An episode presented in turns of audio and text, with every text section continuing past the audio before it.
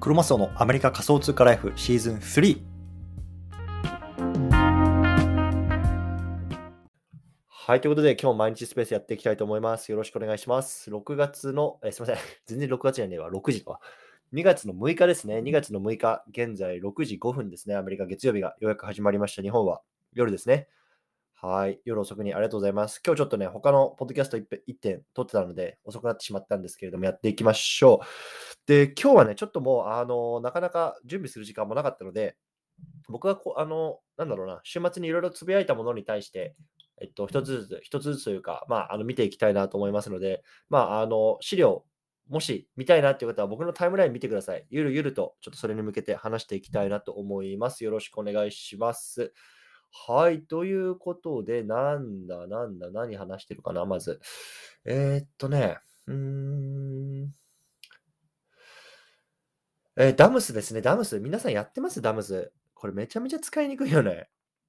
まあ、ダムスって何なのかっていうと、まあ、簡単に言うと、まあ、あの分散型の SNS って今言われていて、まあ、結構あの海外ではバズってるあの、プラットフォームになってるんですけれども、まあ、とにかくめちゃめちゃ使いにくいですわ、このダムス。まあ、ただね、えっと、昨日一つニュースが出ていたのが、えっと、ダムスで、えっと、ポスト、いわゆる、なんだろうな、つぶやく、投稿するごとに、まあ、なんかビットコインが稼げていくよみたいな、あの感じの投稿が出ていたので、まあ、ちょっとこれがどういうふうに実装されてるのかっていう仕組みもね、よ僕はよく分かってないですけど、まあ、とにかくまたちょっと Damus は新しいようなフェーズに入りそうなので、まあ、ちょっと見ておきたいなと思ってます。うん。はい。で、まあ、あの何々 to earn っていうことに関して言うと、まあ、割とね、日本だと去年 STEPN が流行って、まあ、 move to earn なんつって、まあ、歩いて稼げるみたいなのありましたけど、あれって結局さ、ちょっと僕やってないんで分かんないですけど、GST だか GMT だかっていう、そういうなんかトークンが稼げるわけでしょ？で、まあ、それってさ、変な話さ、今そうだけど、もう市場が暴落したらさ、なんもほぼほぼ無価値になるわけじゃないですか。で、今回さ、このダムスもそうだし、まあちょっと後で話しますけど、ファウンテンっていうあのポッドキャストみたいなアプリがあるんですけど、これは聞いたりとかポストしたりするだけでビットコインがもらえるんですよ。で、これってすごく大きな違いだと思いませんか？ね、あの無価値になるかもしれないような草コインがもらえるようななんとかトゥーアン系と、いわゆるさ、まあ、あキングオブクリプトですよ。ね、もう今ほとんど、なんだろうな、ビットコインって言ったら、この市場で、まあ、価値が担保されつつあるようなもの、ね、あのがもらえるって、これはやっぱりすごく大きな違いだと思うんですよね。うん、なので、まあ、今回ダムスが、まあ、どういう仕組み、ね、どこをこう、どういうような収益源収益源をもとにね、このビットコインっていうのをこう、えっと、ユーザーに還元していくのかちょっとわかんないですけれども、まあなんかもらえるのがね、ビットコインっていうのは結構、まあ、大きな違いだなと思ってますんで、この辺少し、ま見ておきたいなと思います。うん。はい。で、まあ、ちょっと正直僕もダムスね、あのよく分かってないです、仕組みが。ね、あのめちゃめちゃ使いにくいっていうことだけ分かってますけれども、まあ、とにかく、まあ、あの少し触っておきたいなと思ってます。はい。で、えっとね、昨日ね、なんかあの、とりとりあえずこれ iOS しかできないっていう話だったじゃないですか。でもなんか Android 版でもなんかできるようなね、なんかちょっとツイートがあったので、僕それ、えっと、転送しておきました。なので、転送っていうか、リツイートか。転送ってフリーな。あの、リツイートしておきました。なので、もしね、あの僕僕は私、Android 使っててできないんだよっていう方は、ぜひね、これ使ってみてください。あの、僕のタイムラインから見ていただくと、その、Android ユーザー必見っていうようなあのやつ使って作ってるんで、ちょっとそれ見てみてください。Android ユーザーでもなんかできるようになってるみたいですね。はい。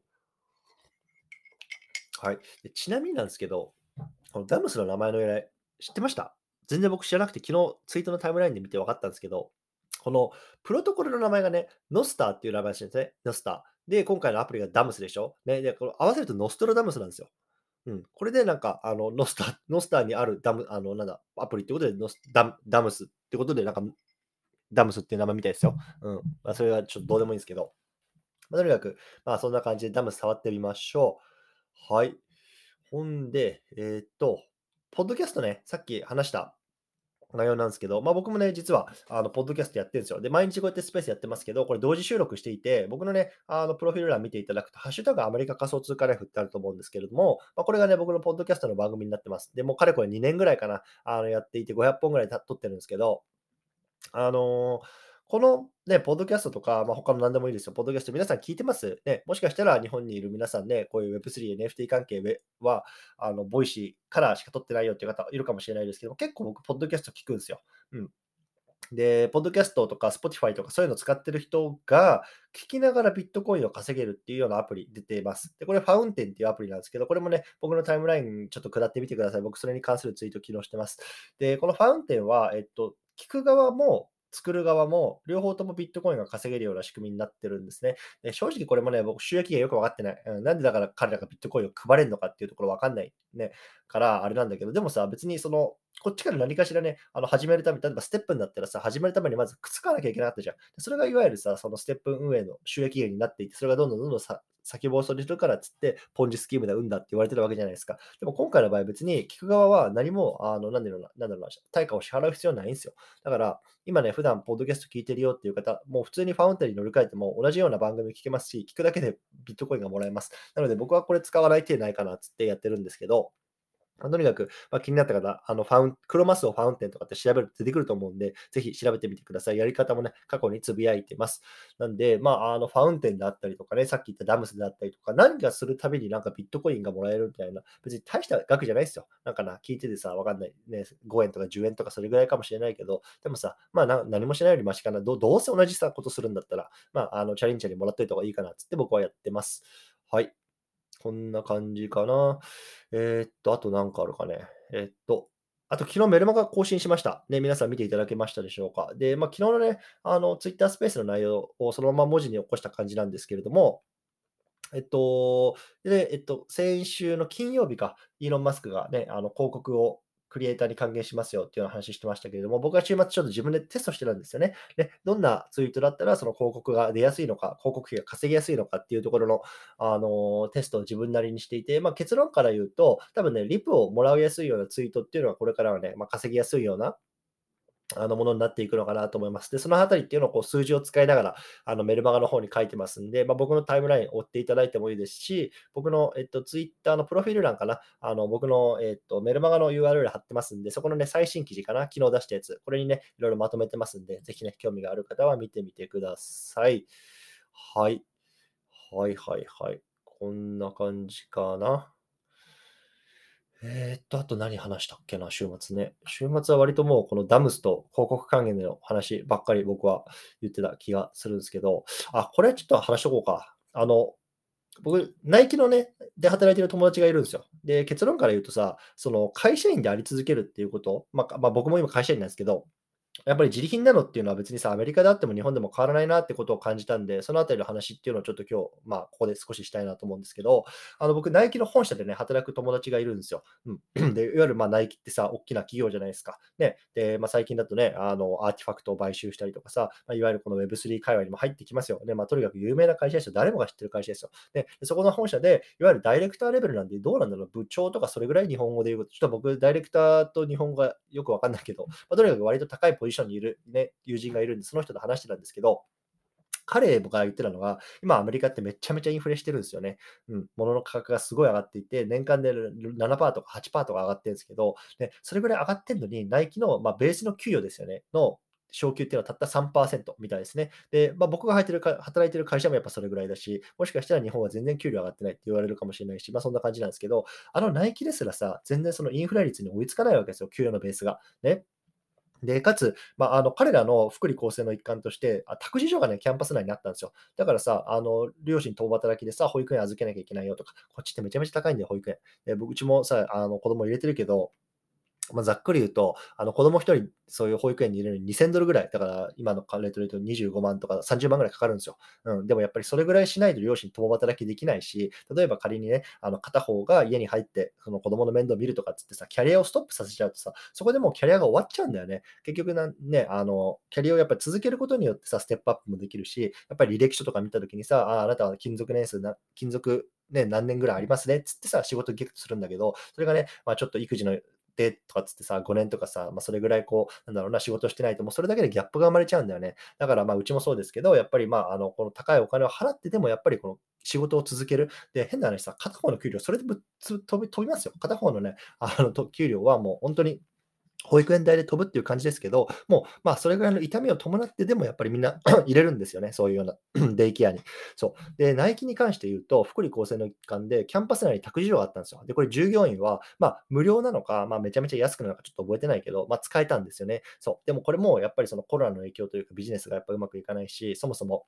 work from home でみんなキャンパスに来ないからっつってさ、こう託児所も廃止されましたと。ね、あとはその飛行機の出張なんかもそうなんですけど、もうあの年に2回ですよ。年に2回。ね、年に2回しか行けない。で、でまあ、ナイキなんてさ、あの、もちろん自分たちはさ、なんだろうな、工場を持ってなくてさ、アジアのね、みんなね、例えばナイキとかいろんな服見るとさ、タグのところにさ、メイドインベトナムとかさ、メイドインチャイナとかいろいろ書いてあるでしょ。大体基本的にはさ、やっぱアジアのさ、いわゆる賃金が安い国で作らせて、それをさ、アメリカとかヨーロッパ、ね、日本も含めて消費国に送って使ってるわけですよね。だからそういうような、やっぱりそのナイキとかそういうようなところで働く人って結構このコロナ前っていうのはこうアジアに飛んでいろいろ工場を視察したりとかさ、いろいろやってるらしいんだけど、もうそのね、飛行機の出張もこう年2回しかできないっつって、めちゃめちゃこうバジェット、いわゆる予算ですよね、の削減にめちゃめちゃ厳しくなってるっつってたんですよね。そう。で、やっぱりさ、こう世界のナイキですらこうなんですよ。ね、あのもう全然給与も上がんないしさ、もうバジェット、予算もね、もうあのカツカツでさ、従業員がこう身動き取れない、ね、でもう託児所に子供預けてたけど、もうそのね、あの費用すら賄えない。まあ、そんなね、まあ、あの、世知辛い世の中になってるわけで、もうずっと会社員やってるのってマジできついよねっていう話になったんですよね。で、まあ、僕自身はやっぱりこうやってずっと、なんだろうな、あの会社員で、まあ、正直、いるつもりもないし、痛くもないし、まあ、どこかで独立したいなと思ってるんですけど、でそのためにやっぱりこう準備期間としてこうやってずっと発信してるんですね。そう。だからやっぱりさ、その何かしら何、ね、アクションしていかないといけないっていうのは別にその日本に限ったことじゃなくてアメリカでも同じですよと。ね、だからまあ今回こうやってツイッターがさ、クリエイターにこう広告費還元しますよっつってさ、こう発信者に対してどんどんどんどんこう稼げるような仕組みっていうのをさ、あの実装してくるわけじゃないですか。やっぱりそこのチャンスっていうのは僕はもうどうしても掴んでいきたいなって思ってるんで、こうやって、まあ、あの日々コツコツ発信してますよというような話でございましたね。だから、あの日本がどうとか、アメリカがどうとか、もう全然これ関係ねえなと思った。本当にもう、あの会社員が自力になるのは日本もアメリカも変わんないなってあの思いましたね。はい。そんな感じかな。えー、っと、いくつかちょっとコメントいただいてるんで、読んでみましょうか。山黒ちゃん、ありがとうございます。ダムスフォロワー280名突破しました。ビットコイン欲しいです。聞くならもらいたいですね。そうなんですよ。ね。フォロワー280名すごいな。めちゃめちゃ来てるじゃないですか。僕、どれぐらいか ?300 ちょいぐらいかな。はい。ありがとうございます。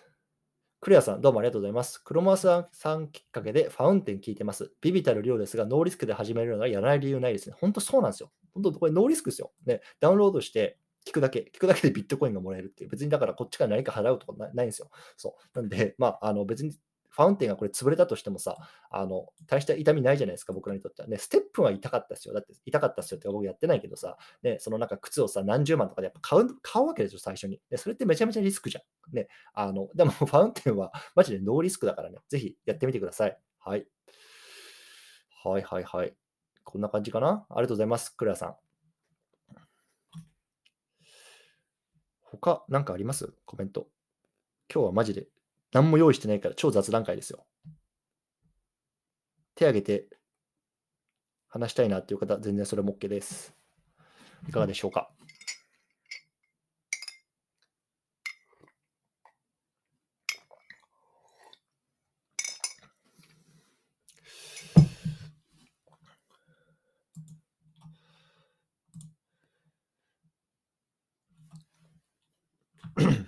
大丈夫そうですかね？今日はちょっと遅いんで、ぼちぼちこの辺にしようかな。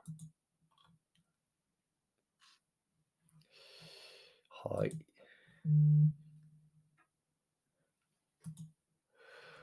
OK かな？